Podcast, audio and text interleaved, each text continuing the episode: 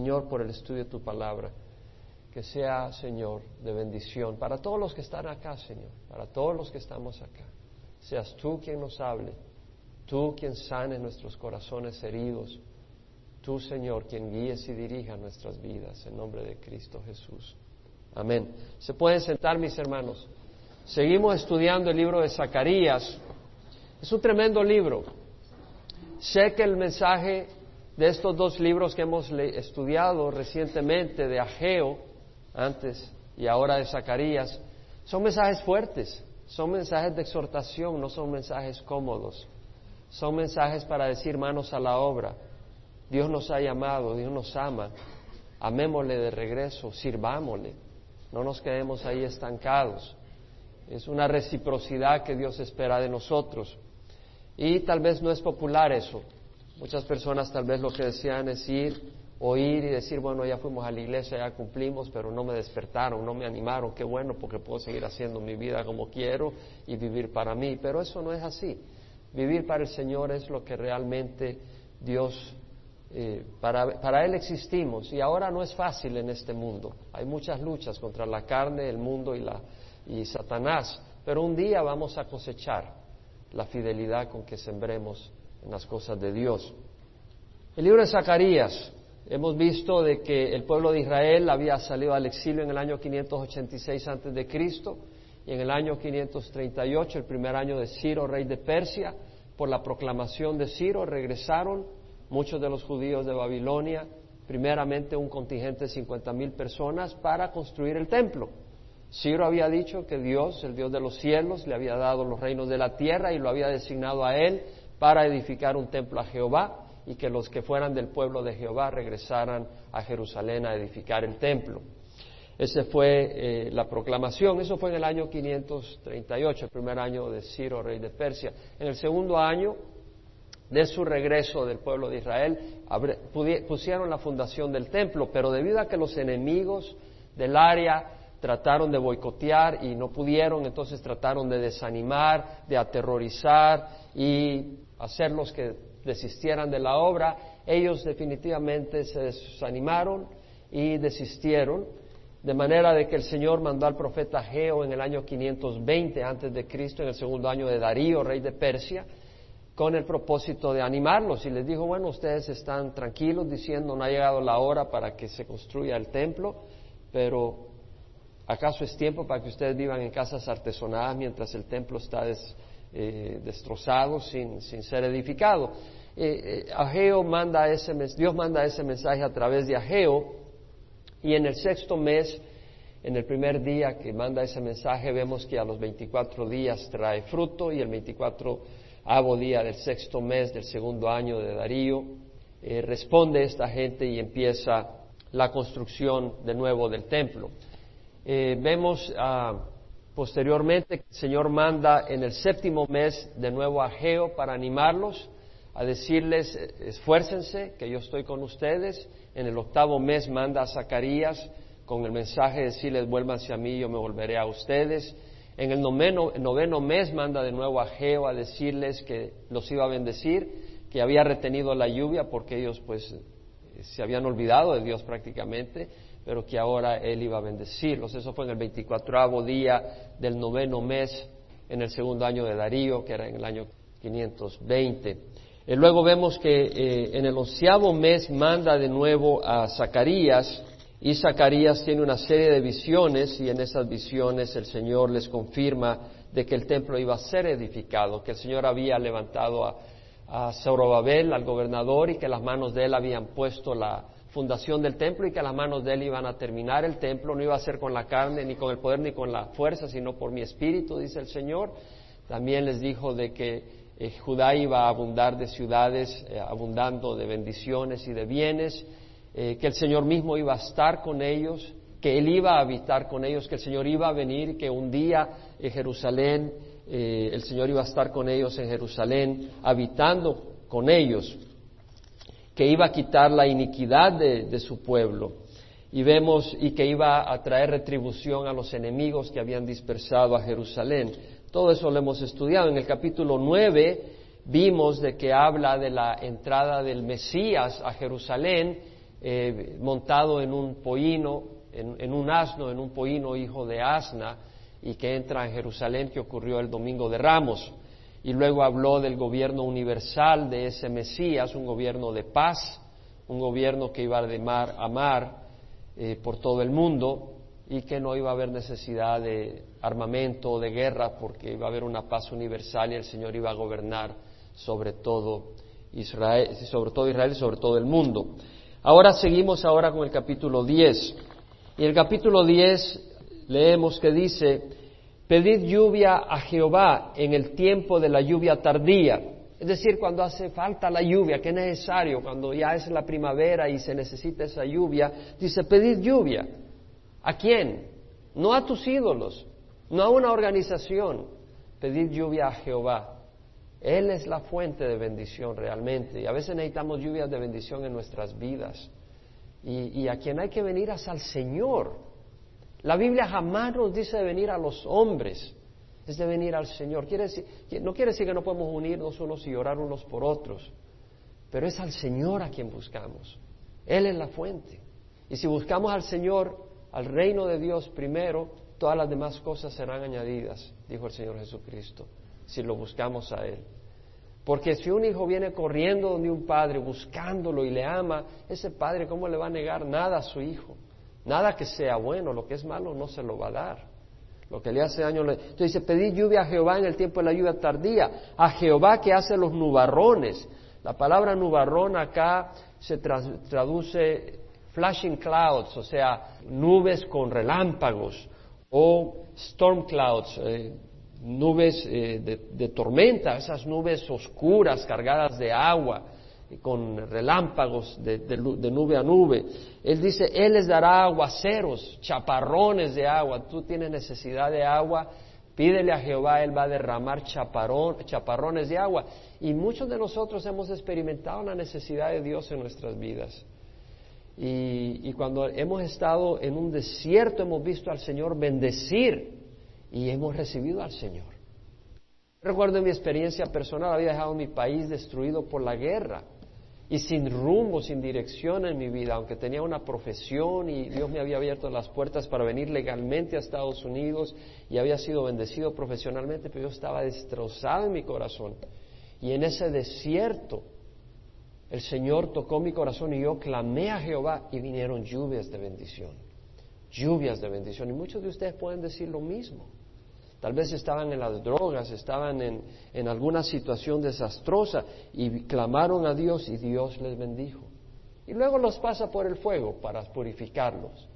Pero ya no es un fuego que destruye, es un fuego que purifica. Cuando estás en el mundo, aparte de Dios, el fuego, el fuego ese te destruye, no te purifica. Entonces vemos que dice que Él les dará aguaceros y hierba en el campo a cada uno, a cada uno. Porque los terafines hablan iniquidad. ¿Qué son los terafines? Son los ídolos domésticos.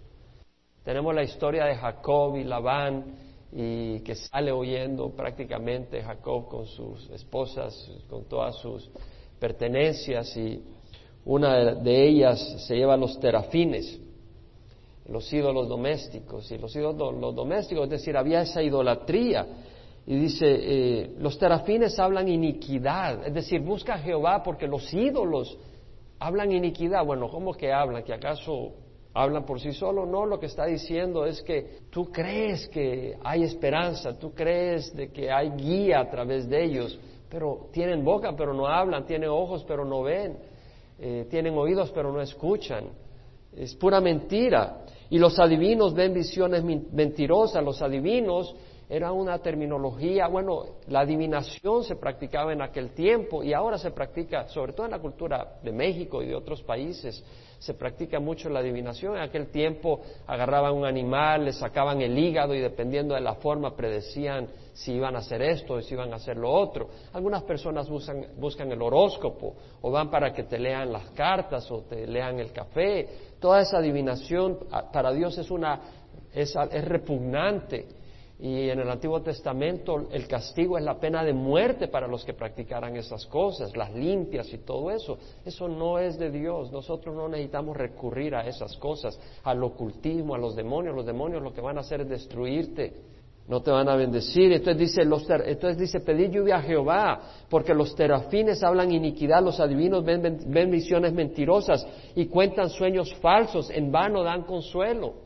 Entonces vemos que dice que cuentan sueños falsos y en vano dan consuelo. Es decir, hay personas que van a dar un consuelo, pero es un consuelo falso. Es como aquella persona que te dice, mira, eh, si tienes un problema de amor, ven y te vamos a leer las cartas y vamos a hacer una hechicería y esto, y vas a resolver tu problema en tu matrimonio. Es un consuelo falso. O si tú tienes soledad, te vamos a conseguir tu pareja a través de, esta, de este método de ocultismo. Es un consuelo falso.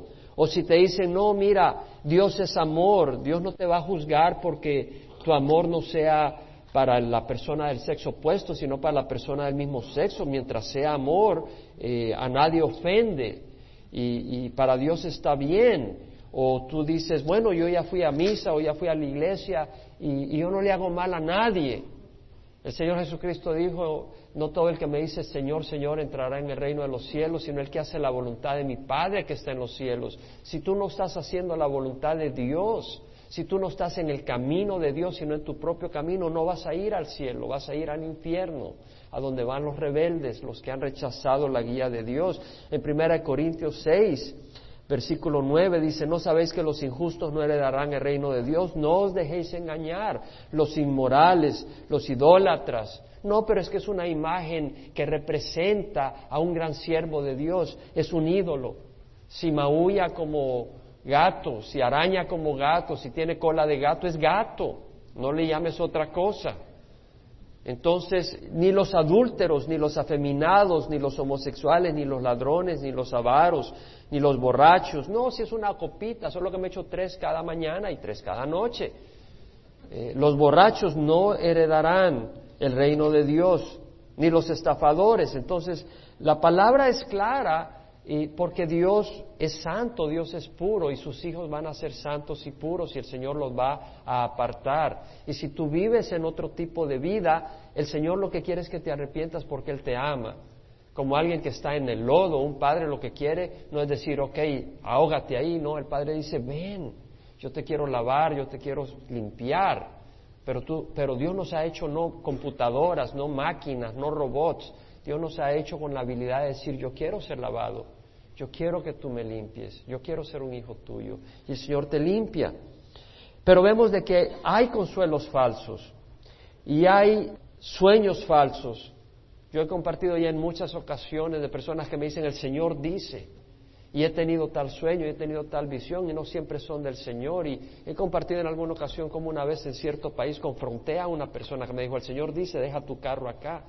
Y yo busqué al Señor en ese, en ese tiempo si realmente era el Señor. El Señor me dijo, confróntalo con esta palabra. Y el Señor me dijo, eh, Dios te va a usar grandemente en mi país, hermano. Le dije, cuentos y castaños, lo que tú querías era agarrarte mi carro. Y gente abusiva. ¿Ves? Entonces tenemos que ser sabios de los que hablan sueños falsos y, y dan falso consuelo. Muchos andan de visión en visión, de sueño en sueño. Hermano, ¿cuál es el sueño de último momento? ¿Cuál es la visión? quiero ver esa visión de Dios. Y, lo que están hablando es, es, pamplinas. En 2 Timoteo 4, 1 al 4, Pablo dice, dice a Timoteo, te encargo solemnemente en la presencia de Dios y de Cristo Jesús que ha de juzgar a los vivos y a los muertos por su manifestación y por su reino. Predica la palabra. Insiste en tiempo y fuera de tiempo, redarguye, reprende, exhorta con mucha paciencia e instrucción, porque vendrán tiempo cuando no soportarán la sana doctrina, sino que teniendo comezón de oídos, buscarán maestros conforme a sus propios deseos, apartarán sus oídos de la verdad y se volverán a mitos, se volverán a mitos, a cuentos. Dice, predica la palabra, insiste a tiempo y fuera de tiempo. Es la palabra de Dios.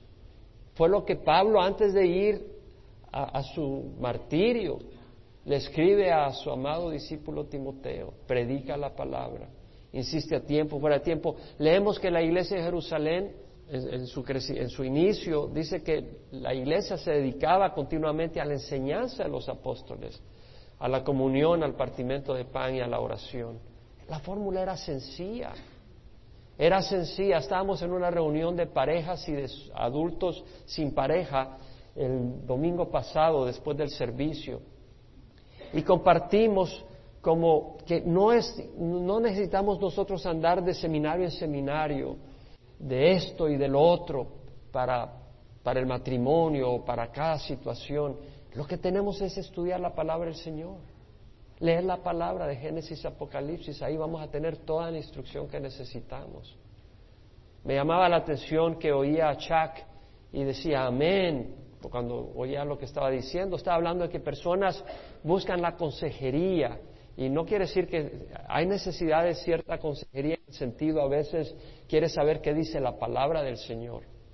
Pero eso es muy distinto a lo que se está practicando en mucho, mucho en la iglesia y sobre todo fuera de la iglesia, pero mucho en la iglesia, de depender de un hombre que te aconseje continuamente y continuamente estás viniendo a ese hombre que te aconseje y que te esté tratando de transformar, hermano. Dios nos ha dado su palabra.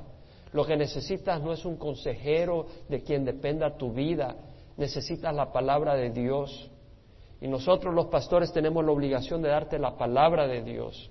Si tú vienes a mí porque no sabes qué hacer en cierta situación, yo te voy a decir, yo no te voy a decir qué hacer, yo te voy a decir qué dice la palabra del Señor y ya tú vas a saber qué hacer. Pero no decir qué hacer, vas a saber la palabra del Señor. Y la palabra del Señor es clara y esa es mi responsabilidad, te guste o no te guste. Yo te voy a decir la palabra del Señor, ustedes saben que yo soy así. Yo no voy a andar con cuentos. Si yo siento que necesitas algo en cierta área, yo te lo voy a decir porque yo tengo una responsabilidad, primero ante el Señor y segundo ante ti. Dice la palabra del Señor, fieles son las heridas del amigo pero profuso los besos del enemigo. Un enemigo no te va a importar que te vayas al infierno, pero un amigo se va a parar entre tú y el infierno para que tú no pases esa línea. Entonces vemos acá que dice, el pueblo vaga como ovejas, está afligido porque no hay pastor. Ahora, entendamos de que este es el, capítulo 10 es el cuarto mensaje, el capítulo 9 y el capítulo 10, desde el capítulo 7.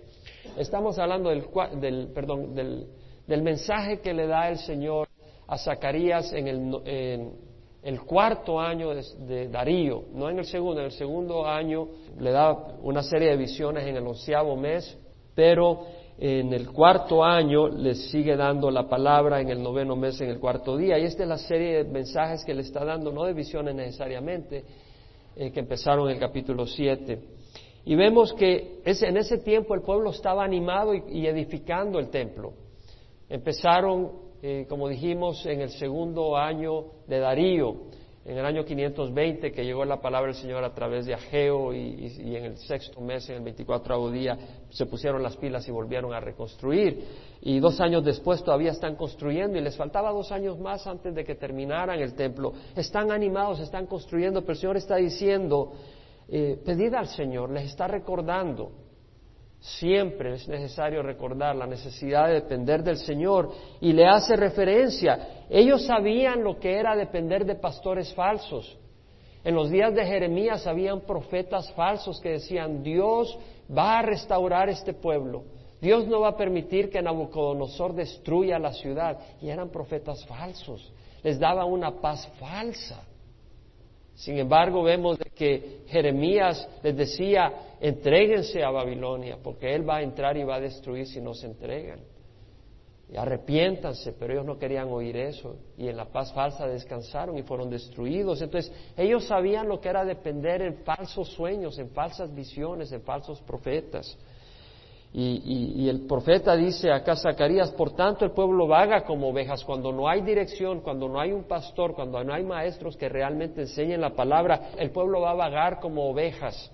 Cuando hay líderes que no se preocupan por las ovejas, las ovejas van a vagar sin rumbo. Cuando Jesucristo vino, los líderes estaban enseñando puras tradiciones, no estaban enseñando la palabra, ni estaban preocupados por las ovejas. Y el Señor se compadeció de ellas porque parecían ovejas sin pastor. Y vemos que dice, contra los pastores enciende mi ira y a los machos cabríos castigaré. Los machos cabríos son representación de los líderes. Vemos que el Señor está hablando que cuando existe esa situación donde los pastores no enseñan, lo único que enseñan son tradiciones e inventos de hombres, el Señor se enciende su ira y un día los va a juzgar fuertemente. En las organizaciones y denominaciones religiosas, donde hay líderes que no están enseñando la palabra de Dios, sino que están enseñando sus propias distorsiones de la palabra de Dios, un día Dios los va a juzgar severamente, porque las ovejas están confundidas. Yo pude experimentar eso en El Salvador en la guerra civil. La gente estaba confundida espiritualmente, porque habían aprendido a depender de una religión, no tenían una relación personal con Jesucristo. Ahora vamos a continuar donde dice, pero Jehová de los ejércitos ha visitado su rebaño, la casa de Judá. En otras palabras, habiendo dicho todo eso, dice, Jehová ha visitado su rebaño. El Señor ve a su pueblo como ovejas a quienes Él ama.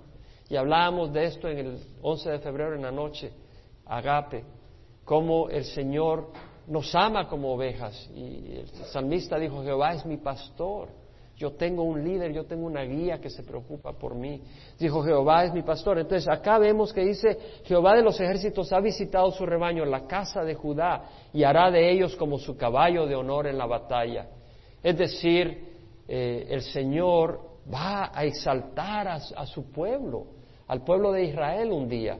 Ahorita está sufriendo la ira de Dios porque ellos mismos dijeron, caiga su sangre, hablando de Jesucristo, sobre nosotros y sobre nuestros hijos. Y el Señor dijo, está bien, mi sangre caerá sobre ustedes y sobre sus hijos.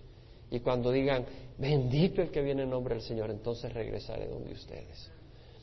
Pero vemos acá esta, esta situación donde el Señor está hablando de un día que los levantará y luego dice, de Él saldrá la piedra angular, de Él la clavija de él el arco de guerra, de él todo gobernante.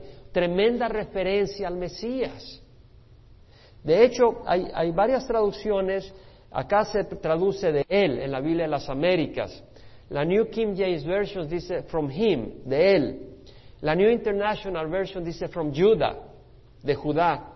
La New American Standard, from them, de ellos. Y lo que pasa es que realmente no está definido y hay que poner ahí qué, de quién porque la gramática en español no te, puede, no te permite que dice de saldrá la piedra angular, hay que poner que de él, de Judá, entonces hay una pequeña interpretación ahí. La interpretación, las tres son buenas, porque de Judá va a salir el Mesías, de Jehová viene el Mesías, y del pueblo de Israel, de ellos viene el Mesías. Jesucristo dijo de los judíos es la salvación, le dijo a la, a la samaritana. Entonces, todo eso, todo eso está bien. Ahora dice, de él saldrá la piedra angular. Hermanos, la piedra angular no es Pedro. La piedra angular es Dios. La piedra angular es Jesucristo. Lo leemos no solo acá, lo leemos en muchos lugares. En Isaías 28, 16, puede ir conmigo. Deje su mano también en Zacarías 10, pero en Isaías 28, 16, por tanto así dice el Señor Jehová, he aquí, Pongo por fundamento en Sión una piedra, una piedra probada, es decir, una piedra que no va a fallar, ha sido probada, es sólida, una piedra angular. La piedra angular es importante porque la piedra angular es la piedra de la esquina, es la piedra que hace que las dos paredes de un edificio estén a escuadra, porque si no están a escuadra el resto del edificio no está sólido. Es una piedra donde está fundado el edificio y donde mantienen escuadra y, estable el edificio, le da estabilidad, le da permanencia. Dice una piedra probada angular, preciosa, fundamental, el fundamento, bien colocada, el que crea en ella no será perturbado. Está hablando de una piedra probada, está hablando de el Señor Jesús. Interesante que en el Salmo 118 el salmista dice que esa piedra iba a ser desechada por los hombres. Qué interesante. Nuestra, la palabra de Dios es tremenda, es poderosa, porque tenemos confirmación completa de parte de Dios. En Salmo 118, versículo 22 leemos, la piedra que desecharon los edificadores ha venido a ser la piedra principal del ángulo. Qué interesante que el salmista haya dicho que una piedra principal, una piedra fundamental, una piedra angular sea desechada por los hombres. ¿Quién va a desechar una piedra angular? Solo alguien que sea tonto. Y realmente fueron necios los judíos al desechar a Jesús. Y somos necios nosotros si desechamos a Jesús y ponemos nuestro descanso, nuestra seguridad en una organización, en el Vaticano, en Calvary Chapel. Vamos a poner nuestra confianza en Jesucristo. En Jesucristo, porque Él es la piedra angular. En Jesucristo y su palabra. Primera de Pedro habla claramente en el capítulo 2, versículo 4, viniendo a Él, a Jesucristo, como una piedra viva desechada por los hombres. Muchos desechan a Jesús. ¿Cómo? Sí, porque tú les hablas de Jesús y dicen, no, pero yo tengo mi santo. No me hables de Jesús porque yo tengo mi iglesia católica. Eso es desechar a Jesús. Eso es poner a Jesús en segundo plano. Viniendo a Él como una piedra viva desechada por los hombres, pero escogida y preciosa delante de Dios. También vosotros, como piedras vivas, sed edificados como casa espiritual para un sacerdocio santo, para ofrecer sacrificios espirituales aceptables a Dios por medio de Jesucristo, porque se encuentra en la Escritura, he aquí pongo en Sion una piedra preciosa, escogida, una piedra angular, el que crea en Él no será avergonzado, el que crea en Él. Este precioso valor es pues para vosotros los que creéis, pero para los que no creen, la piedra que desecharon los constructores, esta en piedra angular se ha convertido piedra de tropiezo y roca de escándalo. Es una piedra de tropiezo para... Jesús es piedra de tropiezo para muchas personas. ¿Por qué cuando voy a hablar de Jesús algunas personas me hablan de su religión, me hablan de su denominación? Quiere decir que Jesús es una piedra de tropiezo. Ellos tropiezan porque son desobedientes a la palabra, no dice a las visiones, a los sueños, a la palabra y para ellos estaban también destinados. Es un peligro cuando uno desobedece a la palabra. Ahora vemos en Zacarías, continuemos que tenemos que avanzar, que el profeta está hablando de esa piedra angular y luego habla de la clavija. La clavija en el hebreo yated es un pin, una clavija que se empotra, que se incrusta, que se inserta en la pared. Entonces, es un lugar, cuando tú pones una clavija en la pared es para colgar algo, para que no se pierda, para que no se caiga, para que no se extravíe. Es una posición firme y segura. En Isaías 22 puedes agarrar un poco, para que veas que no, yo te, te doy referencia para que no pienses que esta es interpretación mía. Este es el significado del texto. Ve a Isaías capítulo 22, en el versículo 15. El Señor va a dar palabras terribles al mayordomo de la casa real en los tiempos del rey Ezequías, en los días de Isaías, profeta.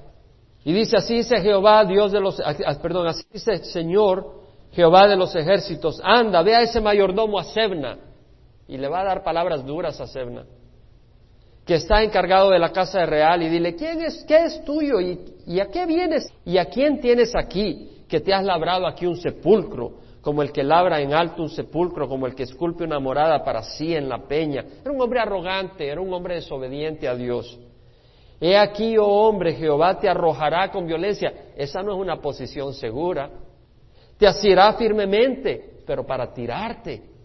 Te enrollará bien como una pelota y te lanzará a una tierra muy espaciosa. Le estaba diciendo, vas a salir al exilio y vas a morir en tierra extraña. Ahí morirás y allí quedarán tus magníficos carros oh tu vergüenza de la casa de tu Señor. Te depondré de tu cargo y te, derribaré de tu puesto. Entonces vemos que está dándole un juicio a Sebna, al mayordomo real en los tiempos de Ezequías, pero luego va a levantar a otro siervo que era fiel, a un hombre fiel. Y vamos a ver de que este hombre fiel va a representar a Jesucristo. Era fiel en la casa de Dios.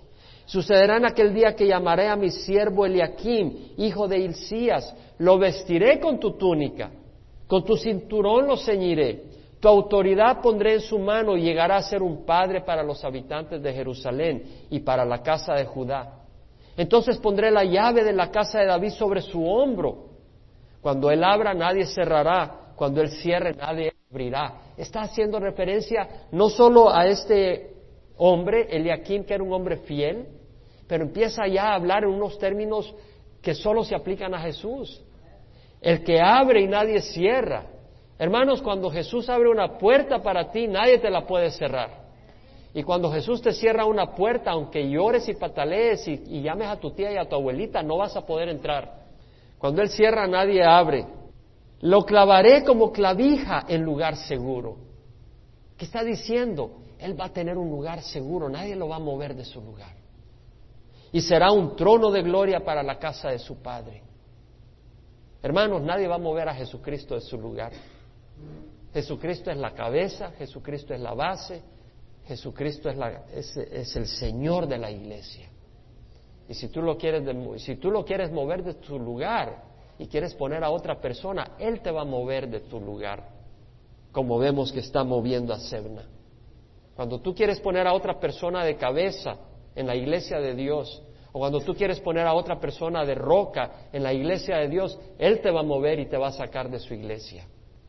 Y colgarán de Él toda la gloria de la casa de su Padre, es decir, toda la gloria. Hermanos, nosotros los cristianos, los que, no los que tenemos el título de cristianos, los que lo somos de veras, los que hemos recibido a Jesús, los cristianos somos gloria de Dios. ¿Por qué somos hechura suya? Creados en Cristo Jesús para hacer buenas obras, las cuales Él preparó de antemano para que anduviéramos en ella. Somos hechuras de Dios. Dios está trabajando en nuestras vidas. No ha terminado, pero está haciendo la obra. Y un día el Señor se va a gozar en nosotros. Entonces vamos a, como, como una, un grupo de tesoros colgando de esa clavija que es Jesucristo. Y de la misma manera nosotros podemos colgar seguramente de Jesús nuestras vidas. Pero si tú estás colgado de otra persona, mira lo que va a pasar. Versículo 25 dice, en aquel día declara Jehová de los ejércitos, la clavija clavada en un lugar firme se aflojará y se quebrará y caerá y la carga colgada de ella será destruida porque el Señor ha hablado. Si tu vida cuelga de otra clavija que no sea Jesús, te vas a hacer pedazos un día tarde o temprano. Y la palabra del Señor dice que lo que el Señor abre nadie cerrará y que lo que el Señor cierra nadie abrirá. Y ese es el mensaje que el Señor le da a la iglesia de Filipo, perdón, a la iglesia de Filadelfia. En Apocalipsis capítulo 3, versículo 7 leemos un precioso mensaje del Señor a la iglesia de Filadelfia, donde habla de que Él es el que tiene las llaves de David Jesucristo. Es decir, Él es el descendiente de David en cuanto a la carne, pero Él es antes que David. Y él como descendiente de David, él, va a tener el trono real que le corresponde y que él tiene toda la autoridad, la llave es autoridad. Tú tienes la llave en mi casa, tienes autoridad para lo que quieras en la casa. Eso es lo que es tener la llave. Y dice, escribe al ángel de la iglesia de Filadelfia, el santo, el verdadero, el que tiene la llave de David, hermanos, el único santo y verdadero es Jesucristo. El que abre y nadie cierra y cierra y nadie abre, dice esto, yo conozco tus obras, mira, he puesto delante de ti una puerta abierta que nadie puede cerrar, porque tienes un poco de poder. Tienes algo de poder, no, no tal vez tanto poder como tal vez algunos, pero tienes un poco de poder. Has guardado mi palabra. La importancia de la palabra de Dios. No a las emociones, las emociones fluyen, yo soy una persona emotiva. A veces canto a gritos en mi casa, acá no porque se me asustan. A veces lloro en mi casa, a veces acá se me salen las lágrimas. Pero la emotividad no es lo que caracteriza mi vida, sino que yo amo al Señor y más que nada Él me ama a mí. Entonces dice, porque tienes un poco de poder, has guardado mi palabra y no has negado mi nombre. Tal vez tú no seas, oh, mira, este eh, yo no veo que hayan tantos milagros y que caminen el agua, ni que caminen el fuego, pero si guardas la palabra de Dios y no has negado el nombre del Señor, Dios tiene grandes recompensas para ti. He aquí yo entregaré a aquellos de la sinagoga de Satanás que se dicen ser judíos y no lo son, sino que mienten. He aquí yo haré que vengan y se postren a tus pies y sepan que yo te he amado. El día del amor, el 14 de febrero, ¿verdad? Hay alguien que nos ama. Si tú guardas su palabra, si tú no niegas su nombre, Él nos ama. Porque has guardado la palabra de mi perseverancia, se requiere perseverancia en, las cosas de Dios. Porque has guardado mi palabra de mi perseverancia, yo también te guardaré de la hora de la prueba. Es hora que está por venir sobre todo el mundo para probar a los que habitan sobre la tierra. Si tú guardas la palabra del Señor, el Señor te va a guardar de la tribulación que viene te va a proteger, te va a sacar, nos va a sacar y nos va a llevar a su presencia. Vengo pronto, dice, retén firme lo que tienes para que nadie tome tu corona. Al vencedor le haré una columna en el templo de su Dios. ¿Qué está hablando? Estar fijo. Nadie te va a mover de su presencia. Y nunca más saldrá de ahí. Escribiré sobre él el nombre de mi Dios. Cuando yo estaba niño escribía mi nombre en, en mi bolsa de libros porque me pertenecía. Y el que diga, escribiré sobre él el nombre de mi Dios, quiere decir que le vamos a pertenecer a Dios para siempre. Y el nombre de la ciudad de mi Dios quiere decir que vamos a pertenecer a al, lugar. Es como decir, pertenezco a la mansión más grande del universo, a la más hermosa, a la más lujosa. Estaba viendo, brevemente no logré leer la noticia, pero un día de estos que habían vendido una mansión en Corona del Mar por 35 millones de dólares o en Newport Beach con vista al mar y todo. Yo sé que la mansión de Dios para nosotros es mucho mejor que esa. La Nueva Jerusalén es superior a esa y vamos a pertenecer a ese lugar, nos va a pertenecer a nosotros. El que tiene oído, oiga lo que el Espíritu dice a las iglesias. Entonces vemos acá la referencia también en el capítulo 10 de Zacarías, versículo 4, de él saldrá también el arco de guerra. El arco de guerra está haciendo referencia a armamento militar para hacerle frente al enemigo. Si nosotros tenemos a Jesús, Jesús es el ejército más poderoso que podemos tener. Algunos dicen, yo no me quiero hacer cristiano, yo no quiero servir a Jesús porque entonces Satanás me va a atacar. Sí, te va a atacar, pero ¿sabes quién va a estar de tu lado? ¿Sabes quién va a ser el arco y quién va a ser el cañón y quién va a ser la bomba nuclear a favor tuya? Jesucristo mismo, hermano. Y Satanás no puede ni rasguñar. Y luego dice de él todo gobernante. Lo que está diciendo es que en el milenio vamos a gobernar con él, pero nuestro poder y nuestra autoridad va a venir de él, no de hombre, no autoridad de hombres, sino que viene de él y vamos a gobernar en su nombre. Entonces dice, y juntos serán como valientes. Ahora, vemos en el versículo 4 que está haciendo referencia al Mesías, 500 años antes de que viniera el Mesías.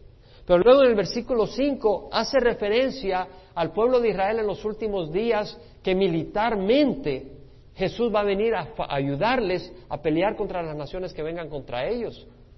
Estaba viendo un mapa sobre Egipto, porque la situación que está ocurriendo en Egipto, y mostraba los países alrededor de Israel. Y todos ellos son islámicos. Irak, Irán, Siria al norte, y otros países, que, Turquía y todos otros países que solo son ganas para destruir a Israel. Y ese pequeño paísito ahí está. ¿Cómo es que no ha desaparecido desde 1948? Porque es la niña del ojo de Dios. Y el que toca a Israel toca a su niña. Él sí la puede tocar y le puede dar una buena paliza. Y se la está dando, porque se la merecen. Y nosotros la merecemos también, pero ¿sabe qué hicimos nosotros?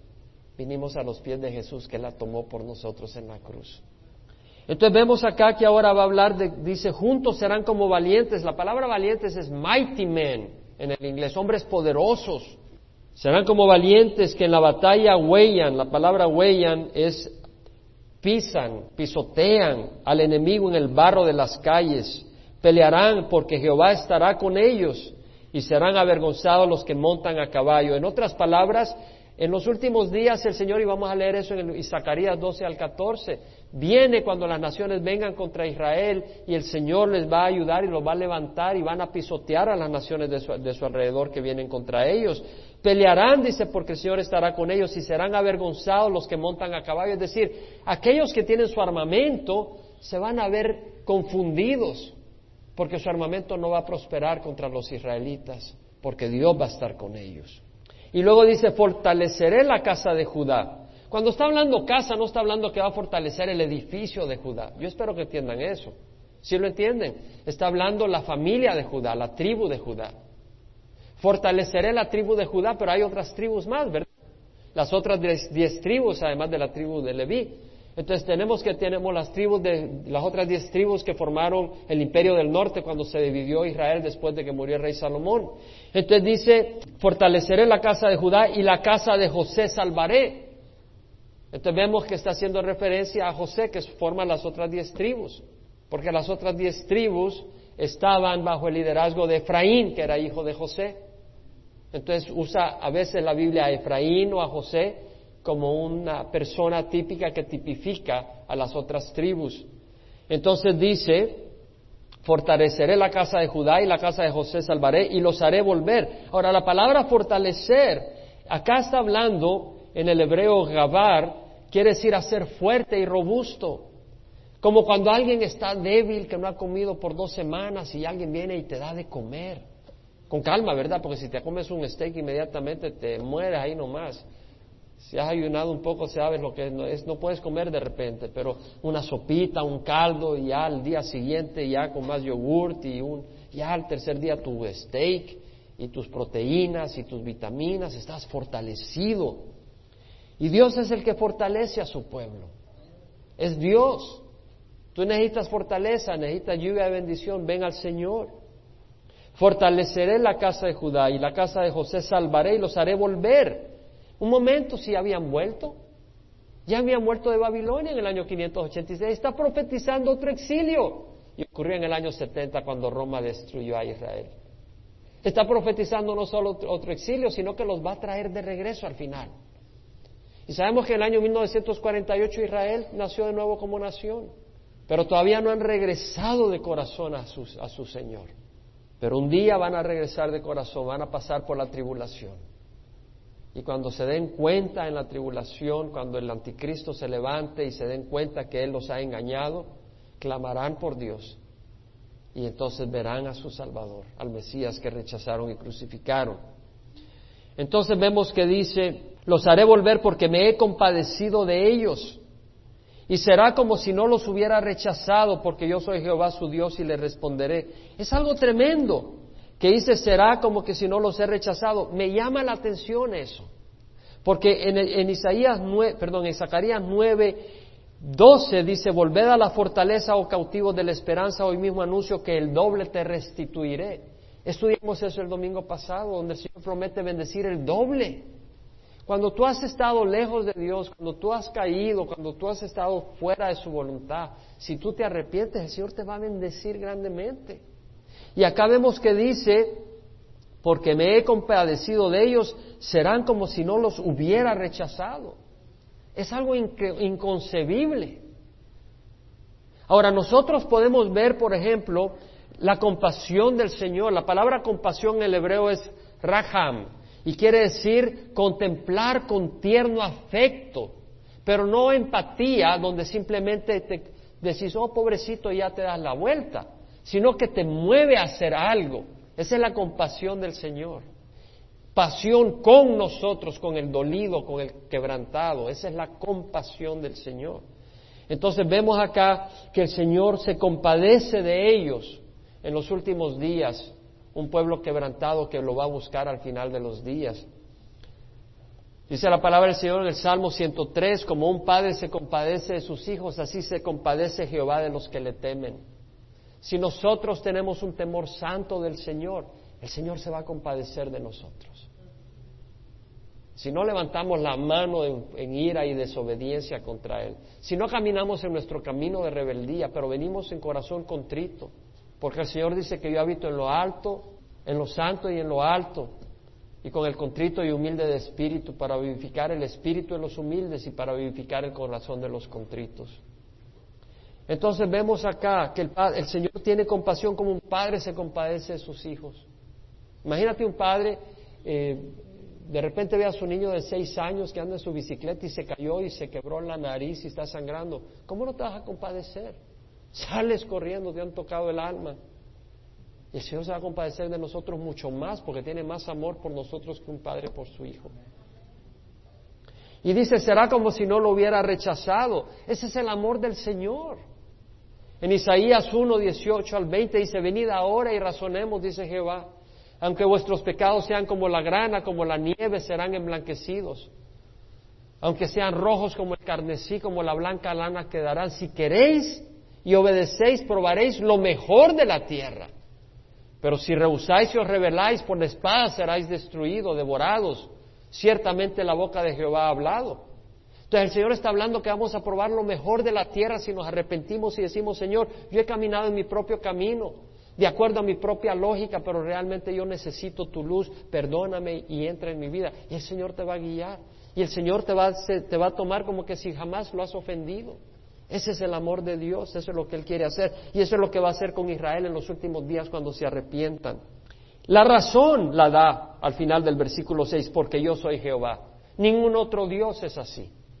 Jehová es así. Yo soy Jehová, su Dios, y les responderé. Efraín será como un valiente, es decir, como un mighty man. Efraín, uno de los hijos de José. Manasé y Efraín. Y Efraín fue la cabeza, la tribu de Efraín, arriba de la de Benjamín, era la cabeza del territorio norte de Israel, de las diez tribus. Entonces está haciendo referencia a los, de, a, los israelitas y luego a los de Judá. Efraín será como un valiente y se alegrará su corazón como por el vino. Sus hijos lo verán y se alegrarán y se regocijarán su corazón en el Señor. Vemos que el Señor trae alegría. El Señor trae regocijo y vemos que es regocijo de corazón. Dice, se alegrará su corazón como por el vino. La diferencia es que no trae cruda, no trae estupideces que uno hace bajo el vino. Va a haber una alegría y realmente no tenemos que esperar tanto, porque la iglesia puede embriagarse pero no con vino. Por eso dice en Efesios, no os embriaguéis con vino en el cual hay disolución, sino sed llenos del Espíritu. La diferencia del embriagado y la persona llena del Espíritu, el embriagado no tiene control de su vida. El que tiene el Espíritu todavía tiene autoridad para obedecer o desobedecer al Señor. Tiene la libertad. Y por eso podemos contristar al Espíritu. El Señor mismo Jesucristo dijo que el espíritu de los profetas está sujeto a los profetas. De la manera que si una persona tiene el don de lenguas y, de repente en medio servicio empieza a hablar, bla, bla, bla, bla, está interrumpiendo, dice un momento, tú tienes la autoridad y el poder para usar ese don de acuerdo a la sabiduría que Dios te da y no dejarte guiar solo por el don. Ese es el orden que Dios espera. Pero la persona que está embriagada no tiene control de nada y comete unas tonterías por el mismo efecto del licor. Ahora, el efecto del Espíritu Santo no te va a hacer cometer tontería. El Espíritu Santo te va a guiar a hacer cosas sabias y buenas de las que no te vas a arrepentir. Por eso es necesario el Espíritu Santo. Pero no te, no te olvides, tú puedes tener el Espíritu Santo, pero estar desobedeciendo al Señor. Y vas a contristar al Espíritu y vas a limitar al Espíritu y no vas a probar las bendiciones del Espíritu porque lo estás limitando, porque estás desobedeciendo. No te equivoques. Tú dices, yo recibí al Señor bien y yo recibí al Espíritu Santo bien, pero ¿estás obedeciéndole? Hay que obedecerle para que el Señor se manifieste, para no contristarle. Y luego dice, les silbaré para reunirlos. La palabra acá, les silbaré, puede interpretarse, tocaré la tonada de un pastor a sus ovejas. Es decir, el término puede aplicarse en ese escenario, como un pastor que reúne a sus ovejas. Les silbaré para reunirlos porque los he redimido. La palabra redimir acá, la palabra redimir en el hebreo quiere decir rescatar pagando el precio. De nuevo, en los días de la guerra civil de mi país, secuestraban personas y tenías que pagar un precio para rescatarlo. Nosotros estábamos secuestrados por Satanás y Jesucristo pagó el precio de nuestra liberación. Para dejarnos ir, para estar libres, serán tan numerosos como eran. Cuando yo los esparce entre los pueblos, interesante, está hablando de la paliza y destrucción que trajo Roma en el año 70. Cuando yo los esparce entre los pueblos, aún en lejanas tierras se acordarán de mí y vivirán con sus hijos y volverán. Los haré volver de la tierra de Egipto y de Asiria los recogeré. Egipto al sur, Asiria al norte y al este. Los traeré a la tierra de Galad, al noreste de Israel. Y del Líbano. Líbano le pertenece a Israel. Si leemos en el Antiguo Testamento, el límite que Dios le dio al pueblo de Israel incluía Líbano, la tierra de Líbano. Y en el milenio Líbano va a ser parte de Israel. Hasta que no haya sitio para ellos, va a haber tanta cantidad de gente que va a regresar a la tierra prometida en el milenio de los israelitas que va a estar lleno eso del pueblo de Israel. Pasarán por el mar de la angustia tremendo. Pasarán por, está hablando de un de una exilio de nuevo y luego de un éxodo, así como salieron de Egipto para regresar a la tierra prometida la primera vez. Después de estar en el exilio van a regresar de nuevo. Y, pero van a pasar por tribulación y se los advierte el Señor. Dice, pasarán por el mar de la angustia y herirán las, herirán las olas en el mar. Esto se puede interpretar de otra manera. Él herirá las olas en el mar. Y luego dice, y se secarán todas las profundidades del Nilo. Está hablando primero de una tribulación. La palabra acá, angustia, en el hebreo quiere decir angustia, tribulación, aflicción, desasosiego, un tiempo difícil. Y en el primer exilio, el primer éxodo, cuando salieron de Egipto, pasaron por el Mar Rojo y ahora van a pasar por un mal de angustia. Van a sufrir. Lo que sufrieron en la Segunda Guerra Mundial, el holocausto, no va a ser nada comparado con lo que van a sufrir en la tribulación. Jeremías habla sobre eso. Vaya a Jeremías, capítulo 30. Porque aquí vienen días, declara Jehová, cuando restauraré el bienestar de mi pueblo Israel y Judá. El Señor dice, también los haré volver a la tierra que di a sus padres y la poseerán. Estas son las palabras que Jehová habló acerca de Israel y de Judá, porque así dice Jehová, he oído voces de terror, de pánico y no de paz. Preguntad ahora y ved si da a luz el varón. ¿Por qué veo a todos los hombres con las manos sobre sus lomos como mujer de parto y se han puesto pálidos todos los rostros? Ay, porque grande es aquel día, no hay otro semejante a él, es tiempo de angustia para Jacob, mas de ella será librado vemos que está hablando. Y dice, y acontecerá que en aquel día declara Jehová de los ejércitos que quebraré yo el yugo de su servicio y romperé sus coyundas y extraños no lo, no lo esclavizarán más. Antes de liberar totalmente a Israel de toda opresión, van a pasar por una presión terrible. Y luego dice, servirán a Jehová su Dios y a David su rey, a quien yo lo levantaré para ellos. Así que no temas Siervo mío Jacob, declara Jehová, ni te atemorices Israel, porque aquí te salvaré del lugar remoto y a tu descendencia de la tierra de su cautiverio. Y volverá Jacob y estará tranquilo y seguro, nadie lo atemorizará, porque yo estoy contigo, declara Jehová, para salvarte, pues acabaré con todas las naciones entre las que te he esparcido, pero no, te no acabaré contigo. Te castigaré con justicia, de ninguna manera te dejaré sin castigo. Dios va a traer castigo a Israel fuerte castigo en el tiempo de la tribulación. Interesante que también dice, se secarán las profundidades del Nilo. Y en el versículo 11 al principio dice, herirán las olas en el mar, que se puede traducir, yo heriré las olas del mar. Entonces me fui a, tratar de entender porque está hablando del río Nilo, no del mar. Y me llamó la atención que mencionara mar. Pero me fui al hebreo y la palabra mar, yam, se refiere al mar Mediterráneo, al mar rojo, al mar muerto, pero también se refiere a un río ancho. Se aplica la misma palabra hebrea en Jeremías 51 cuando hace referencia al río Eufrates para Babilonia. De la misma manera podemos ver que se está aplicando al Nilo, que el Señor va a herir el Nilo y lo va a secar. Y Isaías 19 habla de esa profecía también. En Isaías 19 tú puedes ir y investigarlo por razón de tiempo no lo voy a cubrir ahora, pero puedes ir a Isaías 19, versículos 5 al 10, donde el Señor habla de que va a secar el Nilo. Y luego dice, yo los fortaleceré Jehová y en su nombre andarán, declara Jehová. Yo los, yo los fortaleceré en Jehová. Fortaleceos en el Señor y en el poder de su fuerza. ¿Verdad? Dice el Señor. Interesante que también cuando dice se gozarán su corazón en el Señor. En Filipenses Pablo dice, regocijados en el Señor siempre. El Señor es la base, el Señor es la roca. Dice que andarán en el nombre del Señor y nosotros debemos de andar en el nombre del Señor. De hecho, así nos envió el Señor. A los discípulos antes de partir les dijo, id y discípulos de las naciones bautizándolas en el nombre del Padre, del Hijo y del Espíritu Santo, el nombre de Jehová. Porque el Padre, el Hijo y el Espíritu Santo son Jehová. Y en su nombre debemos de andar. Nos vamos a parar, hermanos, y vamos a orar. Yo te invito a que cierres los ojos.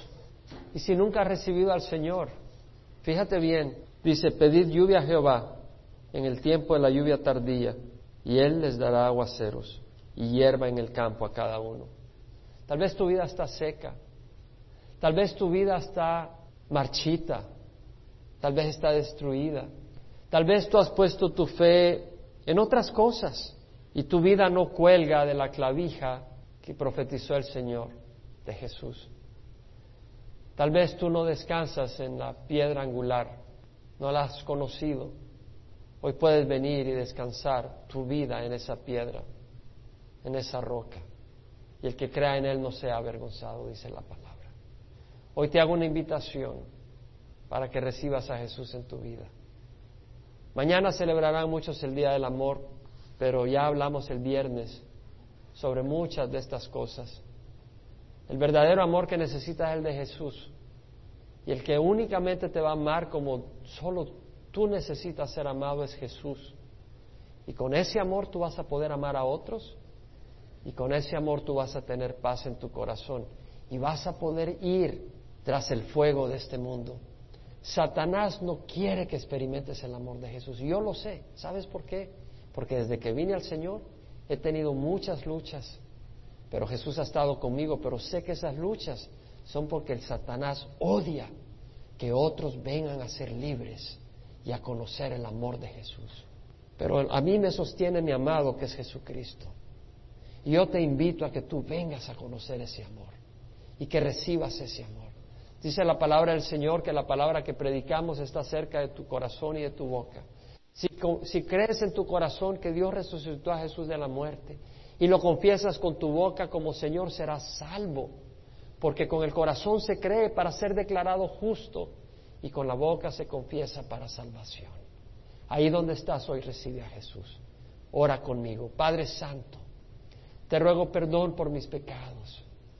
Hoy recibo a Jesús en mi corazón como mi Señor y mi Salvador. Hoy descanso en la roca. Hoy descanso en la piedra del ángulo. Hoy cuelgo mi vida, mis cargas y todo sobre Jesús. Gracias Señor. Te entrego mi vida. Tú eres digno. Tú eres el buen pastor. Tú eres fiel. Tú sabrás cuidarme. Tú sabrás guiarme. Gracias Señor. En nombre de Jesús. Amén.